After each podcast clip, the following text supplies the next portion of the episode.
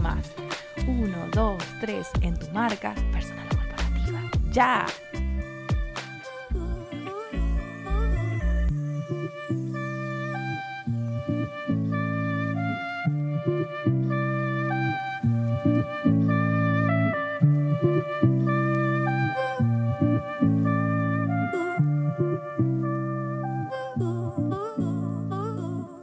Hola, hola, ¿cómo estás? Te doy la bienvenida al episodio número 12 de la segunda temporada de Con propósito Emprendo. Estamos iniciando un nuevo año, el año 2022, y en este nuevo año vamos a compartir muchos desafíos y muchos momentos y experiencias hermosas gracias al poder de los contenidos y de nuestras marcas. En el episodio de hoy vamos a ver la estructura de un contenido que es imprescindible en tu estrategia de contenidos digitales. Y se trata de la estructura de un contenido educativo. El pilar de educación, el pilar de educar, no puede faltar en tu plan de contenidos. Es imprescindible, es fundamental que cuentes con un pilar de educar a tu audiencia que sea frecuente, que sea constante, que sea estratégico, para que de esta manera puedas llegar al público correcto en las diferentes redes sociales o en los diferentes canales digitales que vas a utilizar para conectar con tu cliente ideal. Es justamente el pilar de educación el que te va a permitir posicionarte en los diferentes canales digitales que uses para conectar con tu audiencia y que tu audiencia te vea como un experto o como una experta, como una persona que realmente sabe sobre ese tema y por lo tanto de esa manera se va a generar una confianza en vos y en tu marca a lo largo del tiempo de forma consistente, genuina y transparente. Ahora sí, vamos directamente al grano. Hay muchísimos contenidos que puedes crear en este pilar. Son realmente innumerables los tipos de contenidos y todos funcionan muy bien siempre y cuando el objetivo principal que tengas sea el de educar a tu audiencia y el de ayudarla a solucionar un problema, a superar un dolor o a obtener un placer.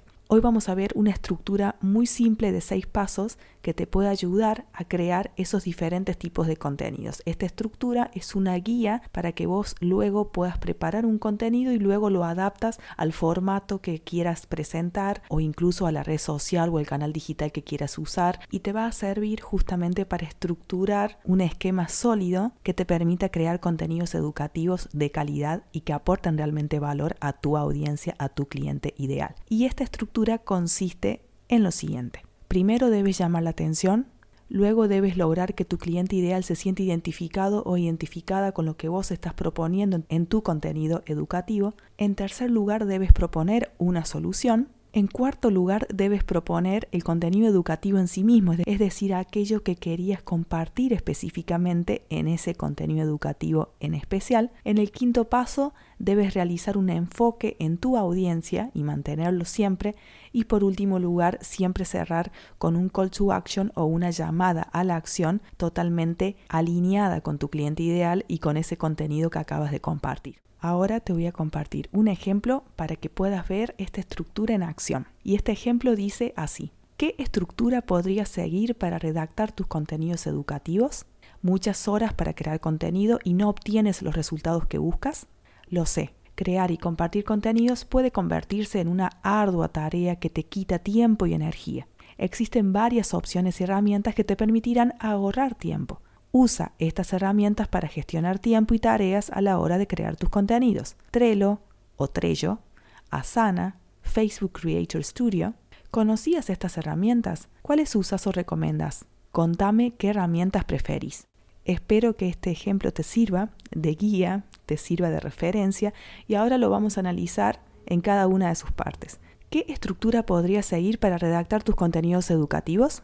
pasas muchas horas para crear contenido y no obtienes los resultados que buscas? Bueno, con estas oraciones en forma de preguntas, el objetivo principal es llamar la atención, generar un impacto en la audiencia que va a consumir este contenido educativo. Lo sé, crear y compartir contenidos puede convertirse en una ardua tarea que te quita tiempo y energía. Acá estamos provocando un sentimiento de identificación con la audiencia porque le estás mostrando que a vos también te pasa lo mismo, que entiendes a tu audiencia porque también lo pasaste o lo pasas y de esta manera la audiencia genera empatía con vos, con tu marca y se genera ese sentimiento de identificación. Existen varias opciones y herramientas que te permitirán ahorrar tiempo. Acá lógicamente estamos proponiendo una solución. ¿Existe algún tipo de solución a este problema que estamos planteando o a esta situación que estamos planteando a través de esta estructura de un contenido educativo? Usa estas herramientas para gestionar tiempo y tareas a la hora de crear tus contenidos. Trello, Asana, Facebook y de esta manera se enumeran las herramientas que deseaba proponer en este contenido. Y esta es la parte exacta del contenido educativo en sí mismo. Es decir, en este cuarto paso es donde presentamos el contenido educativo en sí mismo. En este caso, las herramientas para gestionar tiempo. ¿Conocías estas herramientas? ¿Cuáles usás o cuáles recomendás? De esta manera me estoy acercando al penúltimo paso y estoy conversando con mi audiencia. Le estoy hablando directamente a mi audiencia sobre la temática que estamos tratando en ese contenido particular. Y finalmente cerramos con el call to action. Contame qué herramientas preferís o qué herramientas prefieres o cuáles son las herramientas que vas a usar a partir de hoy, etcétera, etcétera. Podemos preparar de diferentes maneras el call to action final. La idea es siempre, siempre que sea uno solo, que sea simple, que sea directo y que sea el broche de oro para un contenido educativo efectivo. Con esta simple estructura puedes tener una guía para luego preparar diferentes tipos de contenidos educativos que sabemos que funcionan muy bien en redes sociales hoy en día y que realmente te pueden ayudar a generar mucho valor y aportar mucho valor para tu audiencia. La estructura es muy simple y el contenido educativo en sí mismo está enfocado específicamente en el cuarto paso de estos seis pasos y estoy segura de que te puede ayudar y de que te puede servir de referencia. Entonces ahora simplemente te dejo la invitación a que prepares ya mismo después de haber escuchado este episodio de Con propósito emprendo a crear un contenido educativo para esta semana, uno para la semana que viene y así sucesivamente siguiendo esta referencia y a que pruebes y lo valides en tus redes sociales, en tu estrategia de contenidos para ver cómo le va.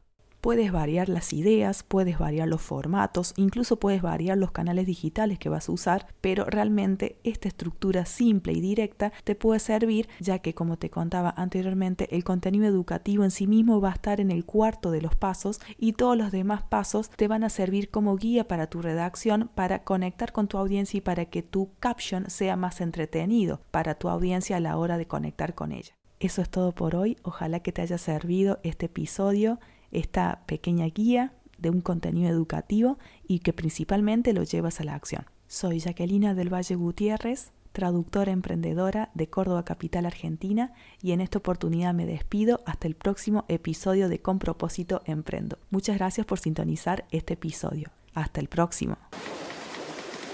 Y acá termina este episodio de Con propósito emprendo. Si te gustó, gracias por compartirlo. Te espero en el próximo para seguir hablando de propósito, marketing y pasión para emprender.